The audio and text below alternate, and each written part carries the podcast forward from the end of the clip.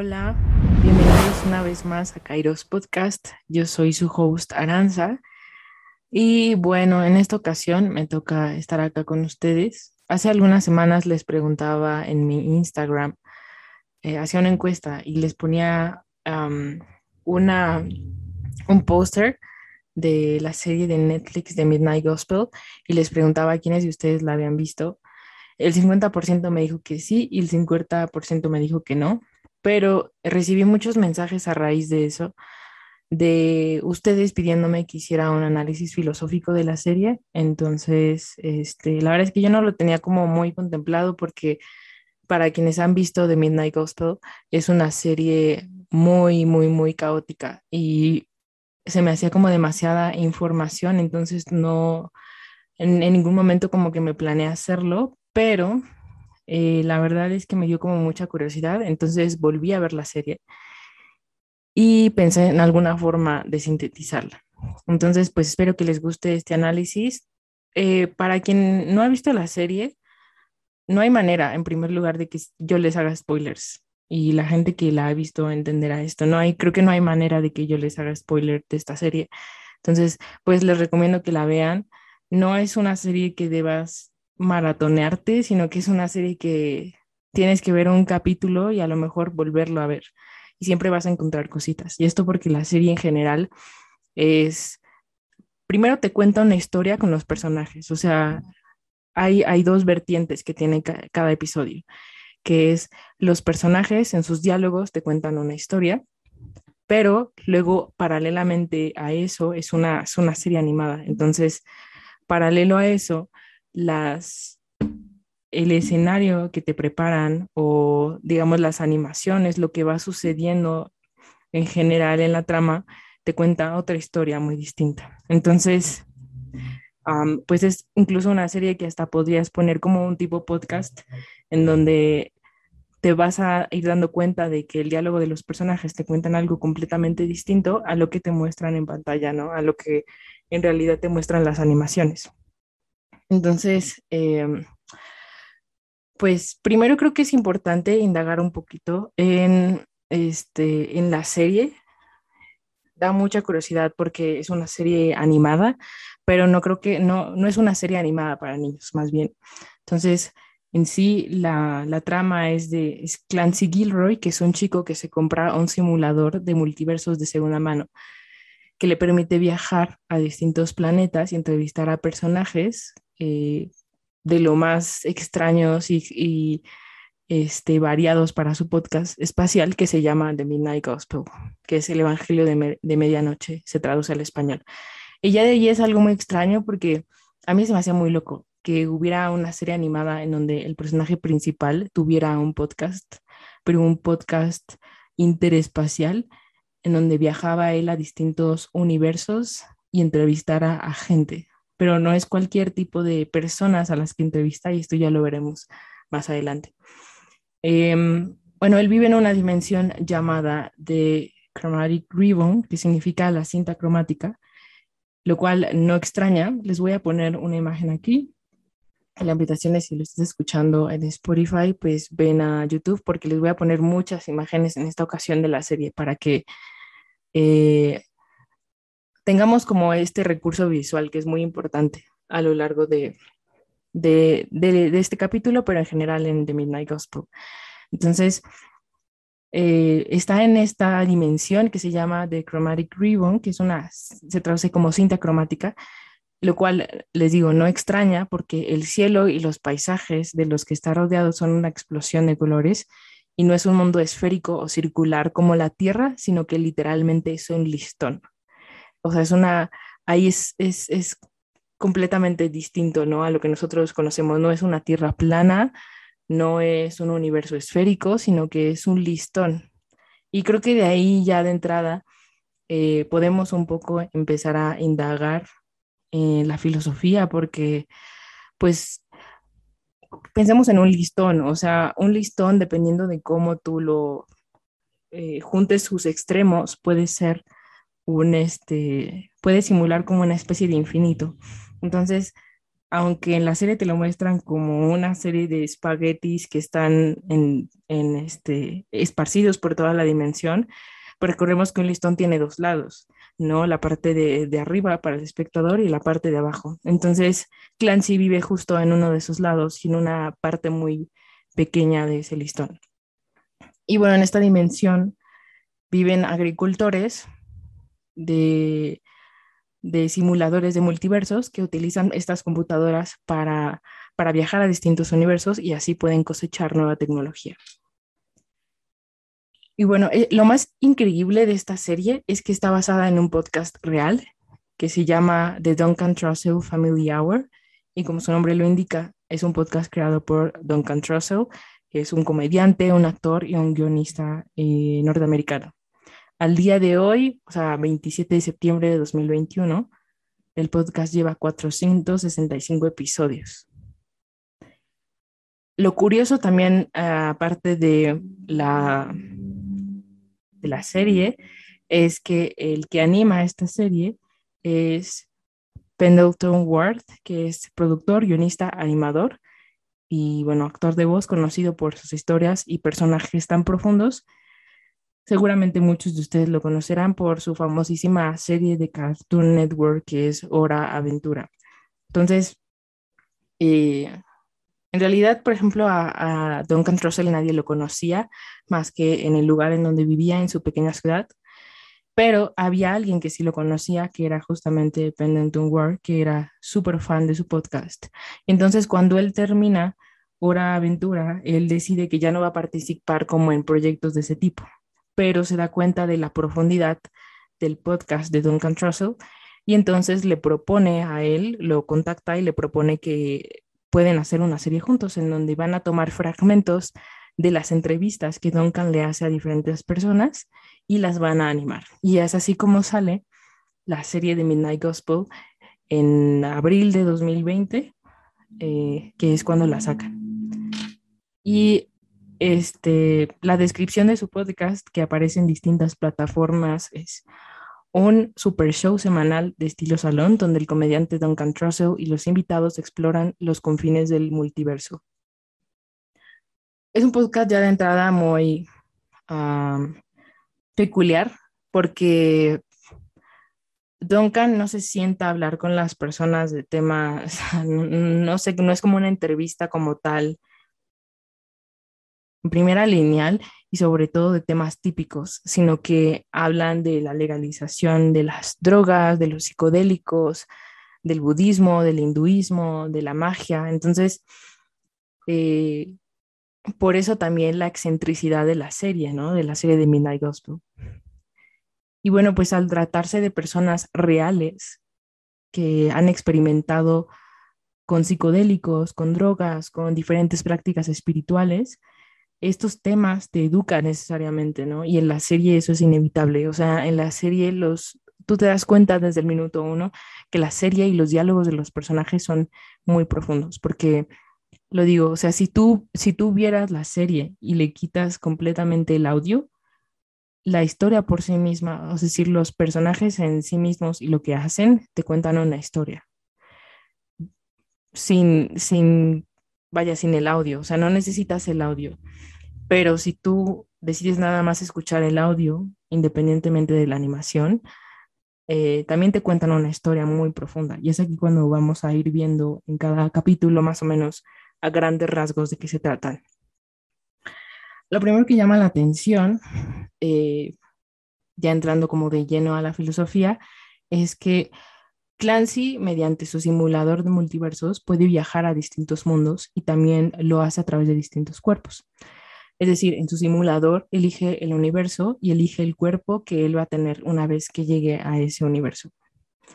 Pero eh, pensando un poco cómo hace estos viajes, él, eh, de hecho, eh, podríamos hacer como una especie de analogía, porque él, su simulador es como una especie de útero, literalmente, no les voy a poner aquí una imagen de un útero, pero me refiero a que es como un útero, literalmente, en donde mete su, su cabeza después de elegir el universo al que va a ir y después de elegir el personaje. Y eh, entonces él viaja, pero su cuerpo se queda en su estudio, su cuerpo no viaja. Entonces ahí ya te das un poco la idea de que quien viaja no a su cuerpo, sino viaja su mente. Y esto me hizo pensar en varias cosas, me hizo pensar específicamente en Platón y en mucho de esto que se dice cuando hablamos del alma, sobre todo, pues, o sea, en, el siglo XXI, ¿no?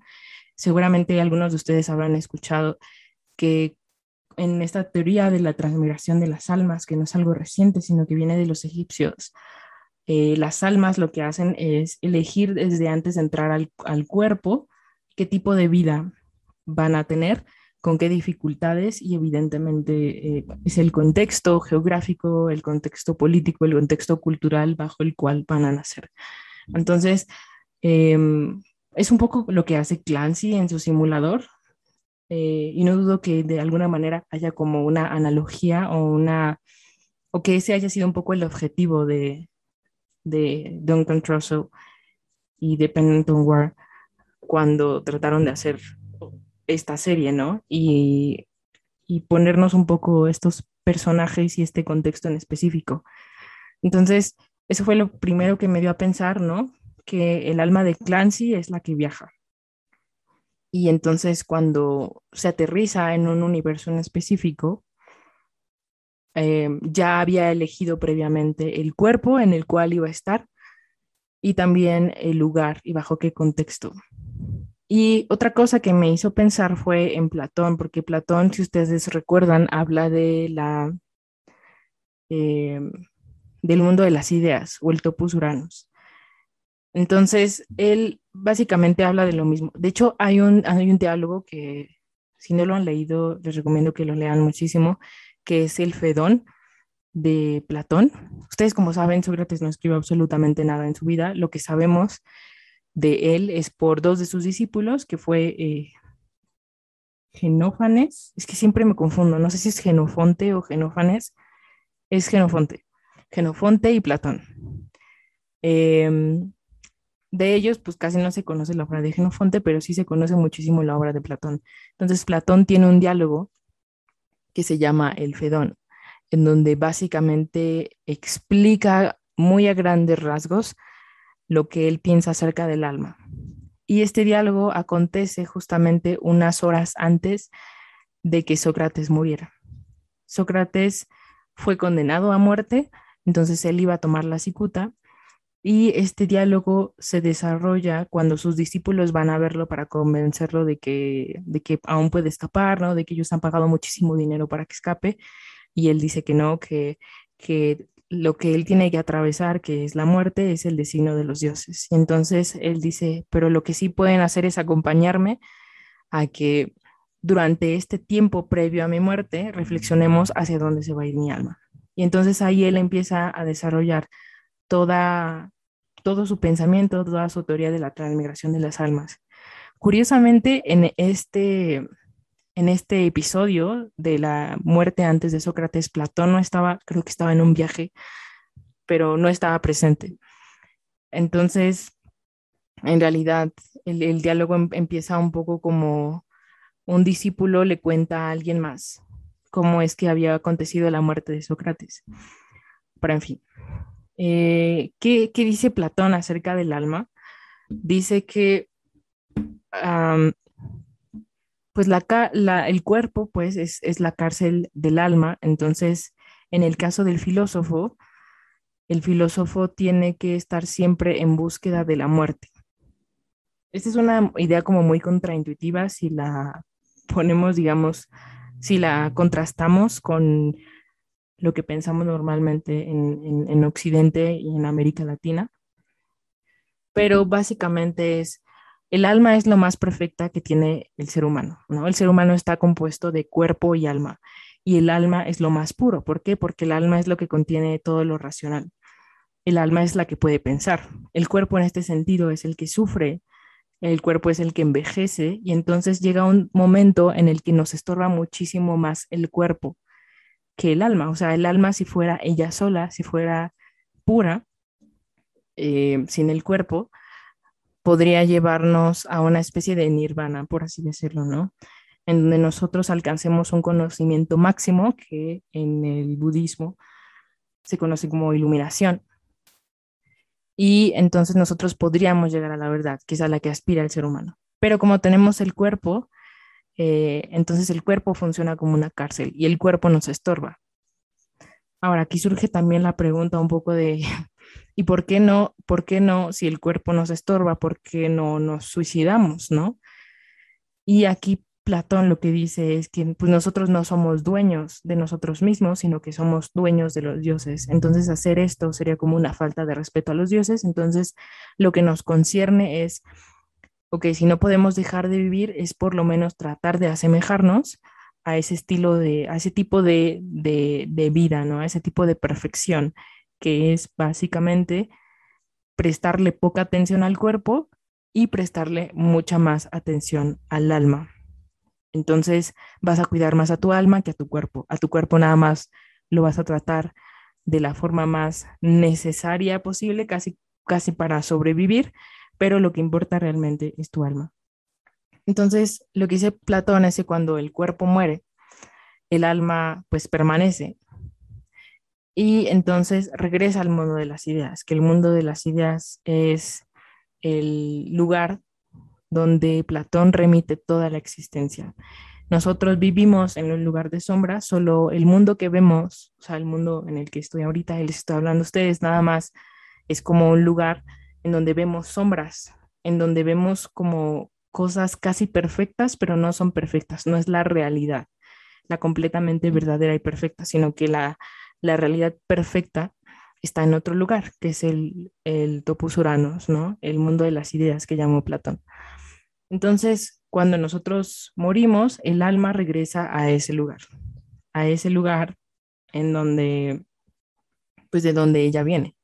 Y después está la transmigración de las almas, esta parte de la transmigración de las almas, en donde lo que hace es, después de un tiempo, el alma baja otra vez al mundo terrenal y entonces toma un cuerpo en específico. Este, este cuerpo va a tener ciertas características dependiendo del tipo de vida que el alma adoptó en su vida pasada.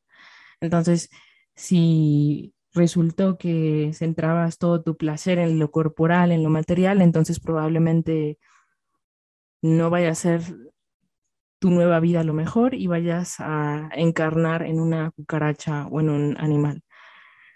Y aquí, aquí Platón habla de algo muy interesante y a lo que muchas veces no se le presta atención, y es que qué pasa con este ciclo, o sea, este ciclo se, se repite eternamente, y la respuesta de Platón es no. Llega un momento en el que las almas, de tanto viajar y viajar y viajar, se empiezan a desgastar. Entonces, eh, inevitablemente acaban ese viaje. Pero para eso, dice Platón, tienen que vivir como muchísimas vidas. Y bueno, esto en el contexto de The Midnight Gospel es muy interesante porque creo que inevitablemente hablan de la transmigración de las almas, sobre todo en la manera en que Clancy viaja a distintos universos. Creo que tiene mucho que ver eso. Y nosotros normalmente asociamos quizás la parte de la transmigración de las almas con Platón, pero eh, la transmigración de las almas en realidad viene de Egipto y viene de, este, de Medio Oriente. Y esto es algo de lo que, de lo que casi no se habla sobre el origen de la filosofía y lo voy a decir eh, en un segundo. Pero bueno, después hay que ver un poco a grandes rasgos los episodios. No voy a decir todos los episodios, son ocho episodios, cada uno de 20 minutos, pero se sienten como 40 minutos. Y solo voy a decir de algunos en específico. Eh, bueno, el episodio 1 se llama Malditos Zombies. Y como les dije, la peculiaridad de, todos estos episodios es que en cada episodio eh, se entrevistan sobre temas muy raros. Por ejemplo, en el episodio primero se habla sobre eh, la legalización de la marihuana, el consumo de psicodélicos y el consumo de drogas. Entonces, también se pone sobre la mesa un poco si el consumo de estas sustancias es bueno o es malo, si estas sustancias son buenas o son malas. Pero recordemos que los invitados, como vienen del podcast real de Duncan, son personas reales. Entonces quisiera hablar un poquito de cada uno. El episodio uno eh, es el invitado, se llama Dr. Jupinski y es un especialista en adicciones, es internista y es muy famoso en los medios de Estados Unidos. Eh, tenía un programa que se llama Celebrity Rehab, tenía, pero luego empezó a entrar ese programa como en una polémica porque muchas de las celebridades a las que, las, de las que participaban en el programa pues murieron de sobredosis, entonces él, él decidió parar ese proyecto. Y bueno, es experto en adicciones, entonces evidentemente sabe de lo que habla. Y como lo dije en el primer episodio, habla sobre, es, es un apocalipsis zombie, en donde Clancy viaja al apocalipsis, a ese mundo en específico, y ese mundo está al borde, ¿no? O sea, hay un apocalipsis zombie y afuera está como e-, el presidente y hay una especie de Casa Blanca, pero también hay personas que están protestando por legalizar la marihuana. Y entonces llega Clancy y le pregunta si puede entrevistarlo para su podcast, le dice que sí, y entonces ahí empiezan a hablar de la marihuana recreativa, del consumo de opiáceos, ¿no? Y, dicen una tesis muy interesante que es que si hay marihuana recreativa, el consumo de opiáceos cae y que eso podría ser la respuesta a la epidemia de opiáceos y al dolor crónico. Entonces, después hablan sobre lo peligroso de mezclar sustancias, ¿no? Em, por eso te digo que también la serie necesariamente te educa te habla de que muchas veces la marihuana muestra partes de ti mismo que, con las que tú no puedes lidiar en ese momento y en ese caso caes en un mal viaje. Pero creo que la parte sustancial de este episodio es cuando hablan de que no hay drogas buenas ni drogas malas, solo hay químicos que existen. Y la cuestión está en la relación que nosotros tenemos con esa sustancia. Es decir, en qué momento se usa, cómo reacciona tu cuerpo a ella, en qué estado mental estás tú. La sustancia no es buena o mala intrínsecamente, sino las circunstancias y la situación. Eh, y incluso el doctor Drew le dice que él está abierto como a escuchar la posición de Clancy porque dice Clancy que eh, aunque de alguna manera concuerdan un poco, tienen puntos en donde no pero Drew le comenta que él está totalmente abierto a escucharlo y le dice que incluso siglos atrás se hablaba mucho de darles hongos a los peores líderes mundiales. Y con esto me acordé de un capítulo, un episodio de un podcast que si no lo han escuchado tienen que escucharlos. Los voy a dejar todos los links que les mencione o, episodios los voy a dejar aquí abajo de en, en YouTube o en Spotify, pero hay un podcast que se llama Sabiduría Psicodélica y su host es Janina Tomasini, que es una psiconauta impresionante que te enseña sobre los hongos, sobre el sapo, sobre el cambó. Entonces, ella, aparte de eso, te va contando pues la responsabilidad que lleva eso, ¿no? Y ella tiene una entrevista con otro podcast, es decir, un podcast la entrevistó que se llama Con los pies en la tierra. Lo voy a poner aquí abajo que está muy bueno. Pero me acordé aquí de esto porque ella comenta en ese episodio que sí o sí los este, líderes mundiales tendrían que pasar por una experiencia psicodélica para estar al frente de un gobierno. Y suena, suena un poco raro, pero creo que tiene un punto. Eh, o sea, quien ha experimentado una, pues algo de ese tipo, ¿no? Una vivencia de ese tipo como psicodélica, creo que te abre el panorama a muchísimas cosas y que te vuelves muy empático, porque es como si de repente te cayeran muchos veintes. Pues así como ella lo expresa, ¿no? Incluso hay un término que seguro algunos alguno de ustedes lo, lo podrán, este, lo recordarán que se llama ecodelia, que es cuando tú consumes una sustancia em, y esa necesaria, esa sustancia te hace darte cuenta de que, de, tener más conciencia, sobre todo de la naturaleza. Y entonces te surge este sentido de responsabilidad por cuidar la naturaleza y por cuidar lo que nosotros muchas veces descuidamos, ¿no? Que es, este, pues también el cuidado que le damos al, a, a nuestros recursos naturales, ¿no? La manera en cómo nos relacionamos con esos recursos naturales y cómo los administramos, ¿no? Y darnos cuenta que en realidad nosotros no somos dueños de nada. Entonces, eso es la ecodelia y surge cuando una persona tiene esta experiencia con psicodélicos y después este, de ese viaje, pues llega con una visión completamente distinta. Entonces, no dudo mucho que una experiencia así de darle hongos a, a, cualquier persona que esté frente al gobierno podría ser revelador para esa persona, porque en la serie lo ponían, o una de dos, o esa persona se vuelve loca y no puede integrarlo a su experiencia, o cambia radicalmente la forma en que se relaciona con el poder. Eh, bueno, al fin eh, de ese episodio, al final son mordidos por zombies y se dan cuenta que en realidad los zombies no eran salvajes e inconscientes como los mostraban. O sea, ahora ellos tienen esa lente con la que veían la realidad de otra forma muy distinta y se dan cuenta de que los zombies son muy felices, porque toda la, todo ese capítulo va en contra de que tienen que encontrar el antídoto para que los zombies se conviertan en personas normales de nuevo. Pero, ¿qué sucede? Al presidente, al Dr. Drew, lo, lo muerde un zombie, se convierte en zombie y se da cuenta de que ser zombie no es tan malo, que al contrario, a diferencia de los, de los seres humanos, los zombies eran muy felices. Y esta clase me hizo eh, eh, eh, bueno, esto me hizo recordar a una clase en la universidad en la que el profesor nos preguntaba, ¿cómo sabemos que los locos que nosotros catalogamos en la sociedad no son en realidad los cuerdos y nosotros somos los locos? Es decir, ¿cómo saber la normalidad? Y creo que este es un tema que nos da para mucho, ¿no? Incluso ustedes pregúntenles a, pregúntenle a, a, un, a alguien que se dedique como a, por ejemplo, a un psicólogo o a un psiquiatra, sobre cuál es esa normalidad y van a tener problemas en explicarlo. Entonces creo que em, es muy, muy pertinente como hacer esta pregunta. Y al darnos cuenta de que no tiene una respuesta, creo que desde ahí ya da una pauta para empezar a investigar. El segundo episodio se llama Medita como Cristo y la invitada es Anne Lamotte.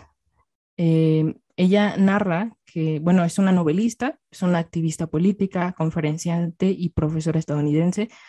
Habla de temas como el alcoholismo, la depresión, la muerte del cristianismo. Y narra que su padre murió trágicamente de cáncer cerebral, eh, hecho que la motivó a comprender de otra manera la muerte. Habla de cómo poca gente estamos hablando de los años 50, se atrevía a hablar de la muerte y era, era un tema prohibido y de mala educación.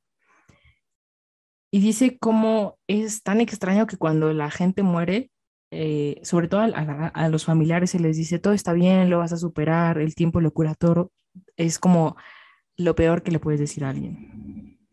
Y Clancy cuenta que ha platicado, ella, él le cuenta a ella que ha platicado con varios comediantes y ha surgido el tema que piensan que si no hubieran vivido episodios trágicos en su vida, piensan que quizás no serán tan graciosos como lo son. Entonces piensan que de alguna manera como que la tragedia es lo que hace que ellos sean exitosos en sus carreras de comediante.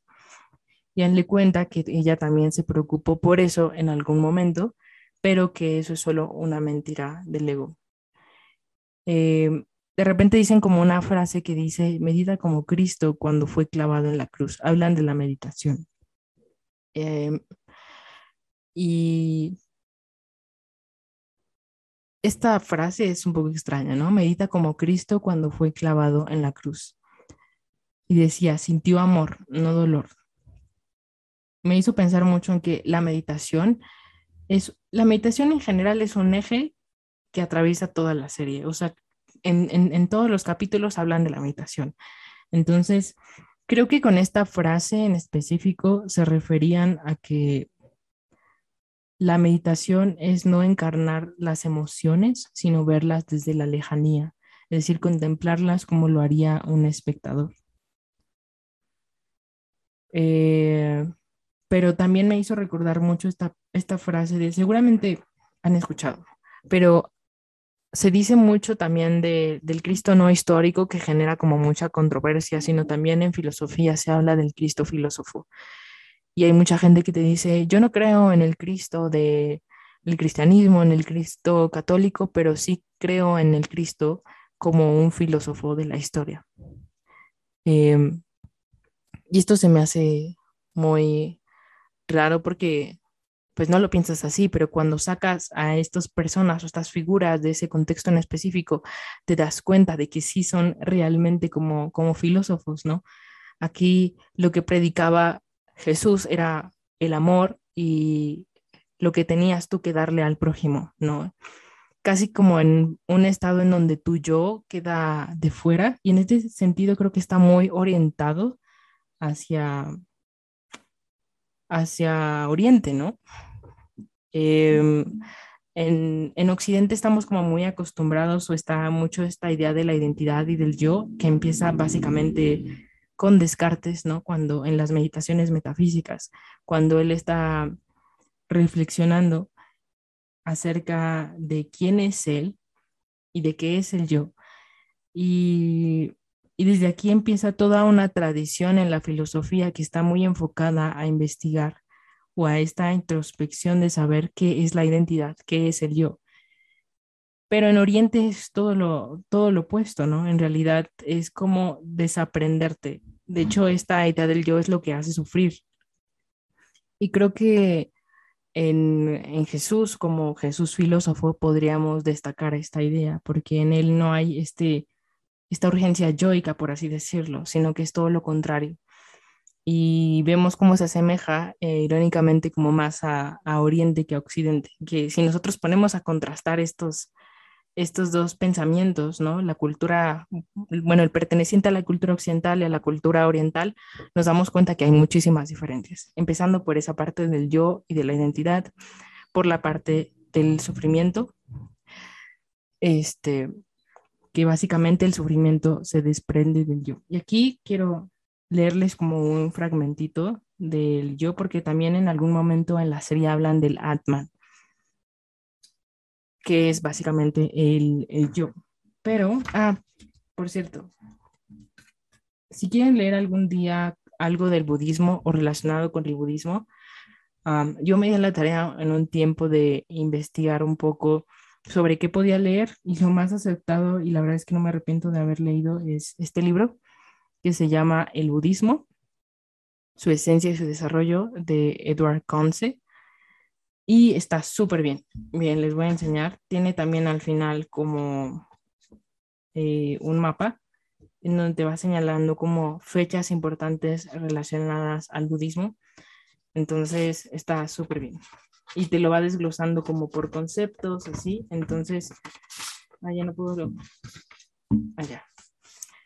Este, entonces está súper bien. Lo venden. Este es el Fondo de Cultura Económica Em, y se los recomiendo mucho, mucho. Pero bueno, aquí me pareció importante leerlo porque, como lo dije, hay una diferencia radical en cuanto al tema de la identidad.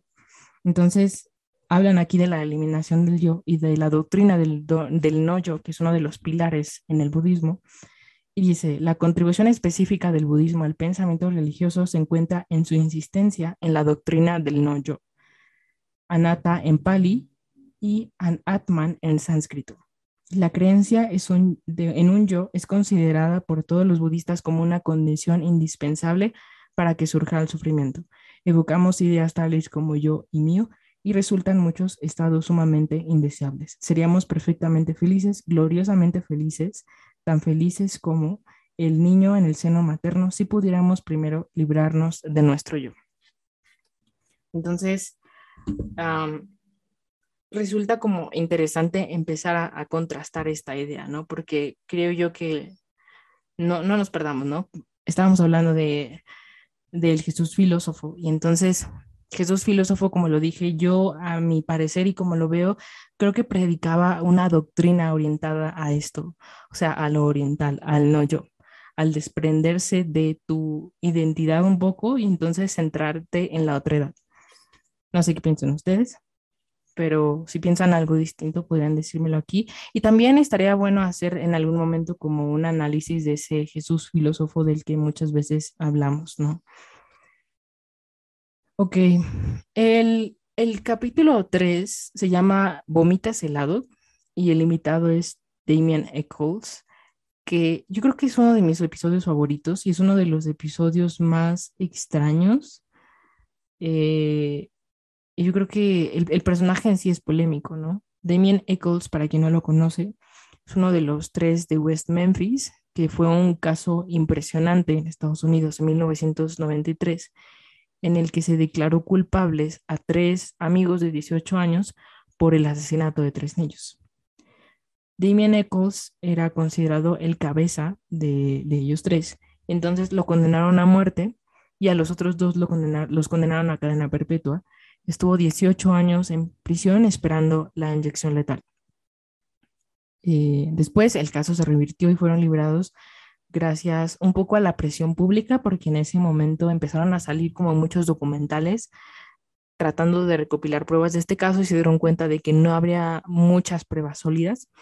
Entonces hubo mucha presión mediática, se volvió a abrir el caso y entonces este, se exigió su libertad, ¿no? Entonces él, él pues, sobrevivió casi dos décadas en el corredor de la muerte pero él cuenta que gracias a una meditación que se conoce como magia ceremonial, que viene de la magia esotérica, que como sabemos nació en, Medio Oriente, es una mezcla entre cristianismo y judaísmo con prácticas esotéricas que vienen de técnicas a su vez chinas, como el taoísmo específicamente, ¿no? Y él dice una frase en este episodio que dice, agradezco el tiempo que pasé en prisión hasta por las cosas más horribles que me pasaron, por el dolor mental y físico que tenía, este, porque recordemos, bueno, en, en, en la cárcel le daba como muchas palizas, entonces se vio obligado de alguna manera a explorar todas estas prácticas espirituales. Y estas prácticas espirituales fueron justamente lo que lo salvaron. Él cuenta, cuando salí de prisión ya ni siquiera sentía que estaba preso. Mi celda era como una torre de control desde donde podía alcanzar cualquier cosa. Eh, me parece muy cool este capítulo porque habla de la magia, o sea, de, de la magia esotérica de sus inicios. Y creo que ahora vamos a retomar la parte del origen de la filosofía que, como dije, muy pocas personas hablan pero a mí me parece súper interesante. O sea, a mí me voló la cabeza cuando me di cuenta, bueno, cuando empecé a investigar un poco sobre esto. Y es que la filosofía como tal tuvo su auge en Grecia, pero no nació en Grecia. O sea, recordemos, hay tres filósofos que se llaman, se les llama los tres filósofos de Mileto, que eran, vaya, de Mileto, pero muchos de ellos, había otro que era de Chipre, por ejemplo, Zenón de Sitio era de Chipre, Zenón de Sitio es el fundador del estoicismo. Y ellos tuvieron un gran acercamiento con la cultura egipcia. Y Egipto tiene ciertos elementos que si nosotros ahora lo comparamos con la filosofía de la Grecia clásica, podemos darnos cuenta de muchas, muchas, muchas, muchas cosas, muchas coincidencias. Entonces, por ponerles un ejemplo, Tales de Mileto vivió, eh, o sea, desarrolló su filosofía en Mileto, pero él creció eh, a las orillas del río Nilo. Entonces él estuvo muy influenciado por estas ideas del agua, pero también tenía, eh, creció muy de cerca en la cultura egipcia y recordemos que para los egipcios el agua tenía una concepción muy sagrada. Entonces no resulta extraño que cuando Tales formuló su filosofía acerca del origen del mundo lo haya remitido al agua. Eso por poner nada más un ejemplo, ¿no? Zenón de sitio vemos lo mismo. Zenón de sitio viene de Chipre, que es en Asia Menor. Y en Asia Menor este, está toda esta idea de la, un poco de, de la ataraxia, que es como la templanza del espíritu, pero eh, también de la idea de que hay una entidad metafísica que gobierna todas las cosas. Y recordemos que en sus inicios el estoicismo, antes de volcarse en algo completamente ético, se dividía en tres, que era la lógica, la física y la ética. Entonces, la física eran los fundamentos mismos del estoicismo que básicamente explicaban el origen del mundo, cómo funcionaba el mundo, una especie de mecanicismo, por así decirlo.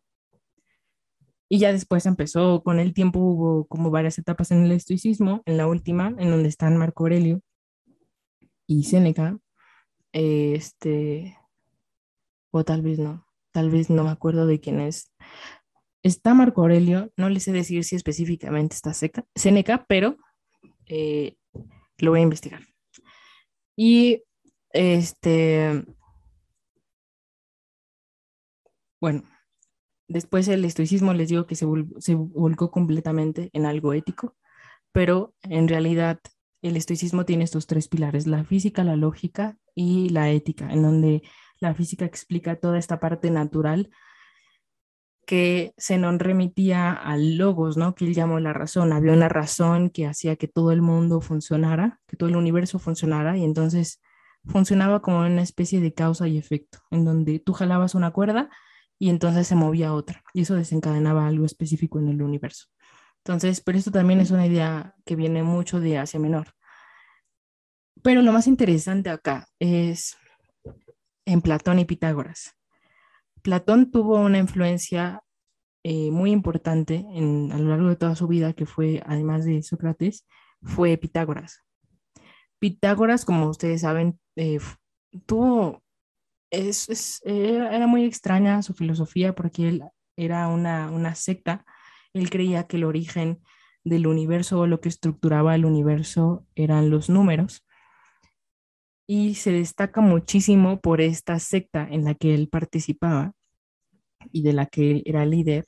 Era una secta en donde solo las personas que supieran matemáticas podían entrar y tenían un régimen muy específico. No podían comer carne, tenían que vestir de cierta manera. Creo que aparte de que no podían comer carne, podían comer solo cosas muy específicas.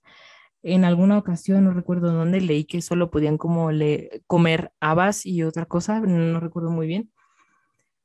Este, y tenían sobre todo esta parte de mezclar los números con un poco de la magia esotérica, que como lo dije, viene de Asia Menor. Y Pitágoras realizó muchísimos viajes a Asia Menor este, no, eh, Medio Oriente.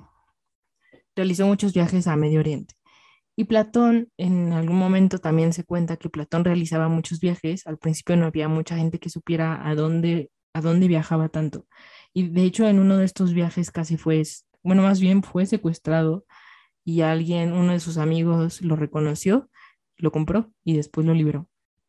Pero había sido vendido, lo estaban vendiendo como esclavo y era uno de estos viajes que Platón hacía a Egipto.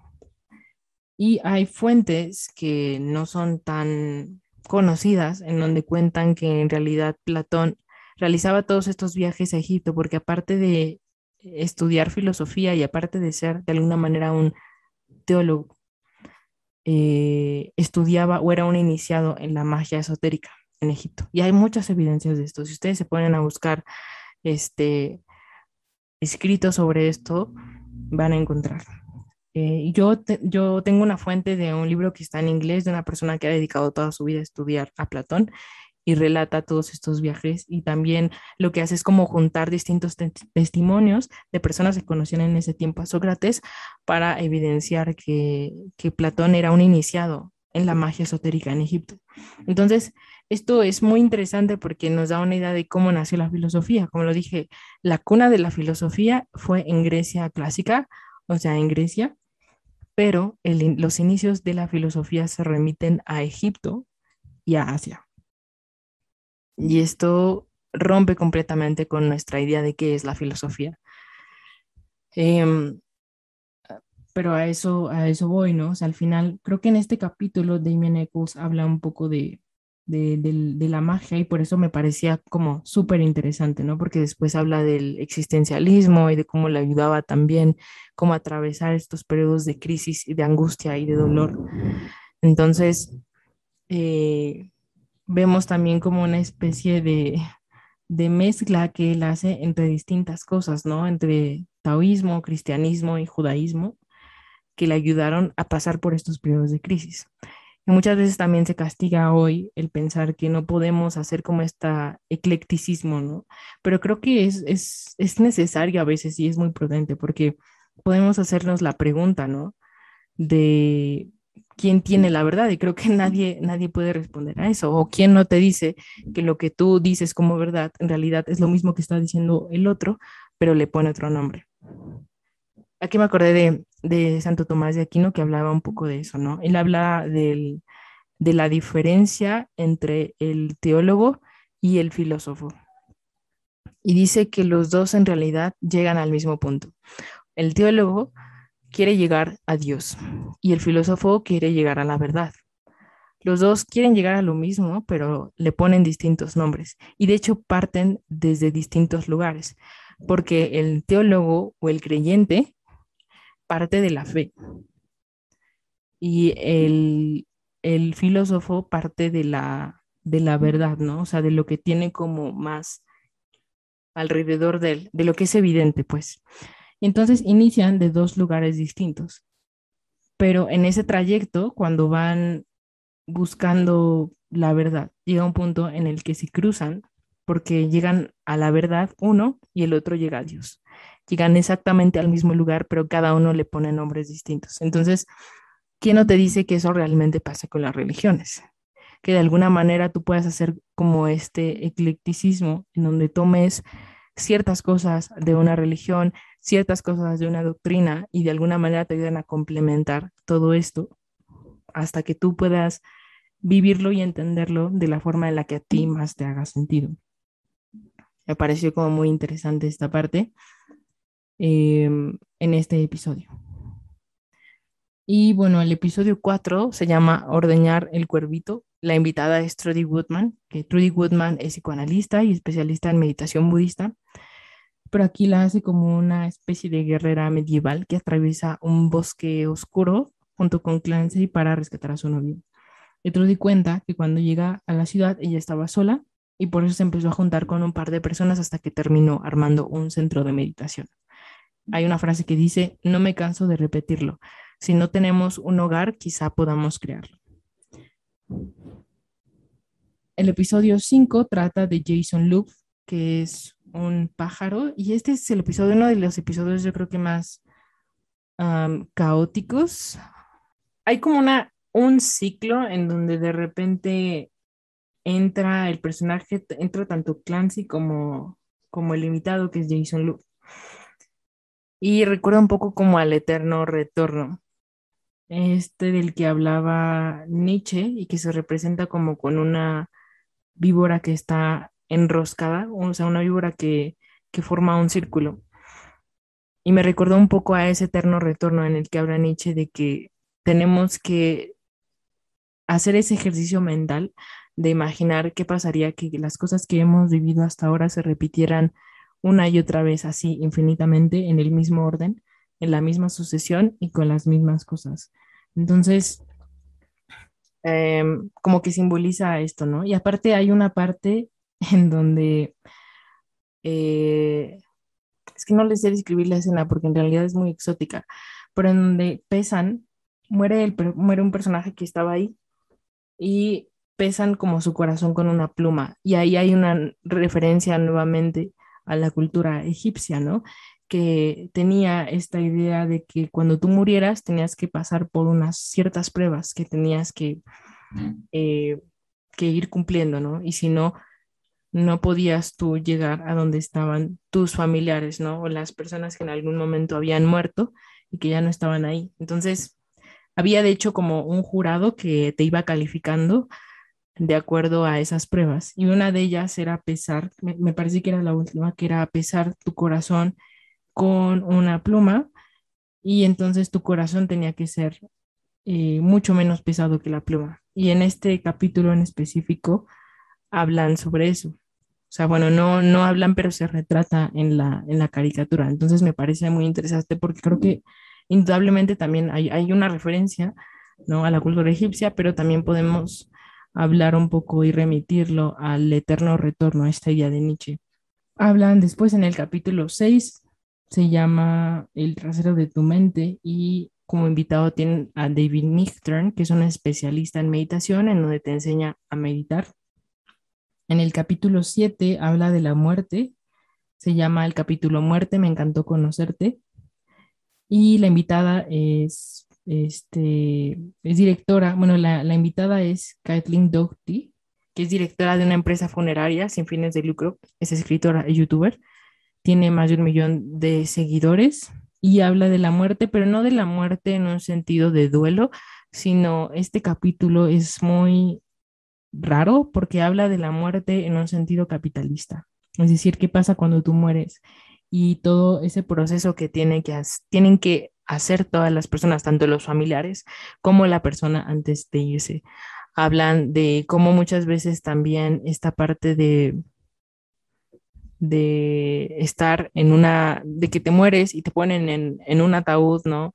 Y que la gente, tus familiares se pasan en vela una noche y, rezan como contigo, es una idea muy extraña. O sea, si lo ponemos, eh, si lo expresamos así en palabras, es algo muy extraño. Y ella dice que incluso es peligroso, ¿no? O sea, que no es algo que, que realmente debería hacerse en un aspecto sanitario, que no es, es algo como más peligroso que beneficioso, pero también habla un poco de la importancia de estos ritos, ¿no? Que la importancia de estos ritos es son para nosotros, básicamente. Sí son para ahorrar a la persona, pero nosotros cuando perdemos a alguien tenemos que hacer estos ritos porque es parte de nuestra despedida a, a ellos y es parte de nuestro proceso de duelo. Muchas veces no, se nos dificulta justo cerrar eh, esta parte de perder a alguien porque no hacemos estos ritos y porque no tenemos esa despedida. Y la despedida con eso que perdemos o esa persona que perdemos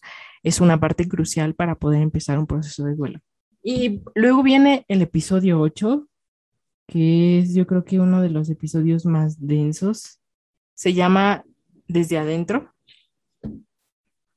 Y es una entrevista que Duncan Trussell hace a Denny Finding, que es su madre, en fase terminal de un cáncer de huesos. Y la plática es muy fuerte, pero también es muy sincera y la manera en que le habla a su madre Duncan es muy amorosa. Ella primero le da consejos de meditación, le dice cómo tiene que meditar. Recuerdan que es una práctica espiritual que te prepara para la muerte y entonces empiezan a dialogar con ella, ¿no? También hablan del amor, ¿no? Y de cómo la única forma en que tú puedes abrir tu corazón eh, a otra persona es también permitiendo que cuando abras tu corazón a otra persona, saber que va a entrar dolor. O sea, que el amor y el dolor son dos cosas que vienen inevitablemente, ¿no? Lo curioso de este episodio es que está acompañado con una animación en donde es el ciclo de vida donde Clancy es un niño que crece y envejece junto a su madre, quien a su vez renace como para cuidar a su hijo que ya está anciano. Luego se vuelven planetas en una galaxia de supernovas y finalmente su madre la absorbe en un agujero negro. La entrevista se hizo en el año 2012 y al año siguiente murió murió la madre de, de Duncan. creo que la, animación aquí es muy especial. Muchas veces en, otros, en los otros episodios, como lo dije, una parte es la animación y otra parte es la conversación que van teniendo los personajes, pero creo que aquí la animación es muy simbólica de lo que están conversando ellos como, como lo acabo de decir, Clancy empieza siendo un niño y su mamá lo cuida. Pero conforme él va creciendo a lo largo de ese episodio, su madre va envejeciendo hasta que muere y otra vez vuelven a, vuelve a renacer para reunirse con Clancy.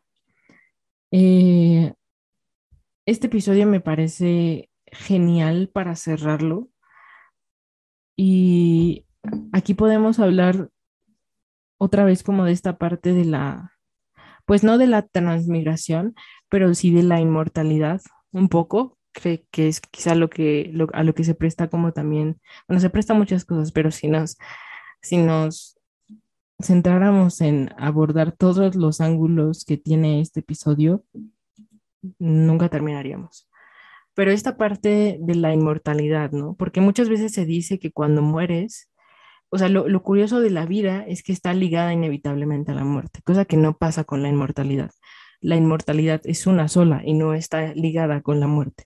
Entonces tú no puedes pensar en la vida si no piensas al mismo tiempo en la muerte. Entonces, una causa, la causa, la primera causa de la muerte es justo el nacimiento, que es lo que decimos mucho en filosofía. Em, y esta parte en donde la madre nace, sí, en donde la madre envejece junto con Clancy también retrata toda la historia de la vida de, de un ser humano, ¿no? El ciclo entero de, de nosotros como seres humanos y como muchas veces lo doloroso que es pues saber que las personas te van a acompañar solo en una parte del proceso, pero en realidad va a haber un momento en donde ya no las vas a ver. Y ahí podrías hacerte la, la pregunta un poco de cuándo fue la última vez que pasó algo sin que supiste que iba a ser la última vez. Y eso pasa muchas veces en la muerte, porque la muerte es impredecible, ¿no?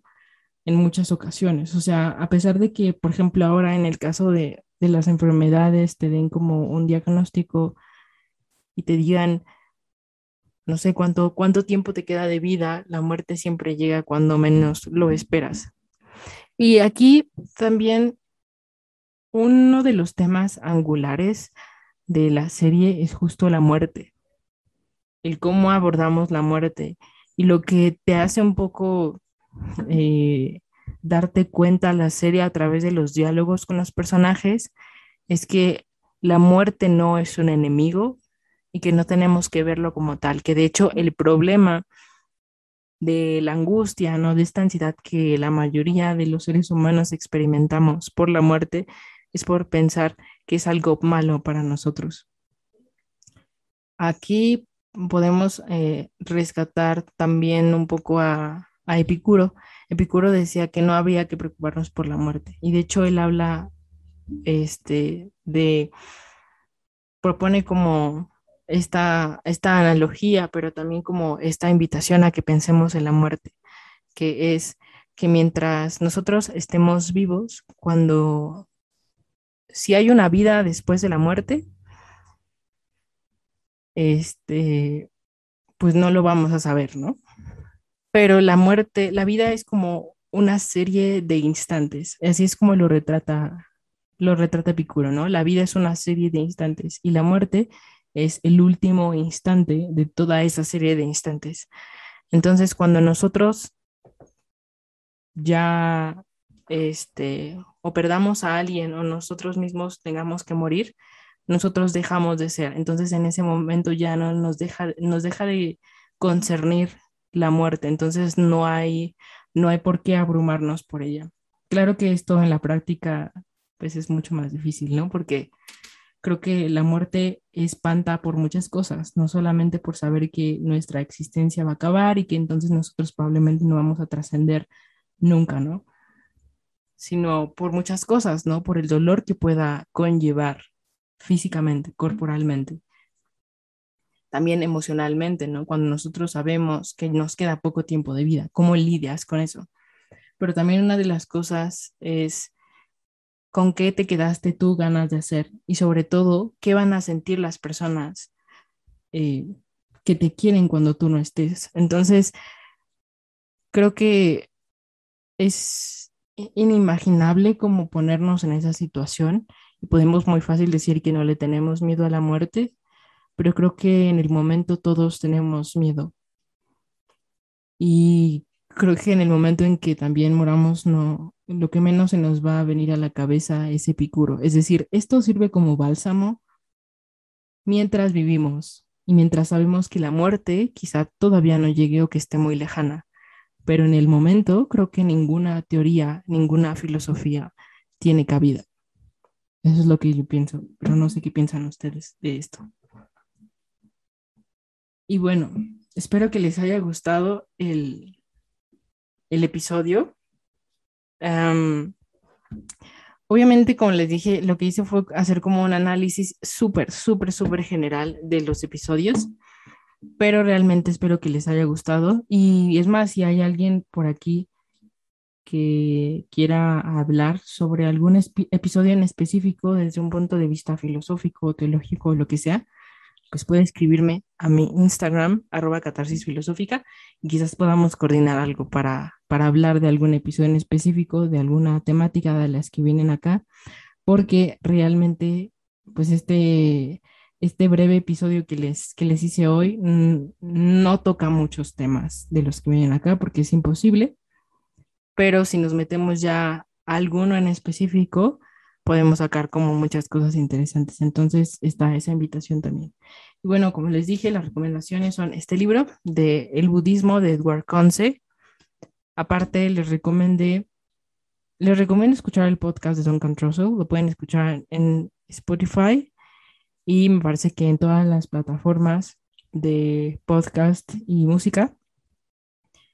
También les recomendé el podcast de Sabiduría Psicodélica, que se los voy a poner aquí abajo, acá abajo y con los pies en la tierra.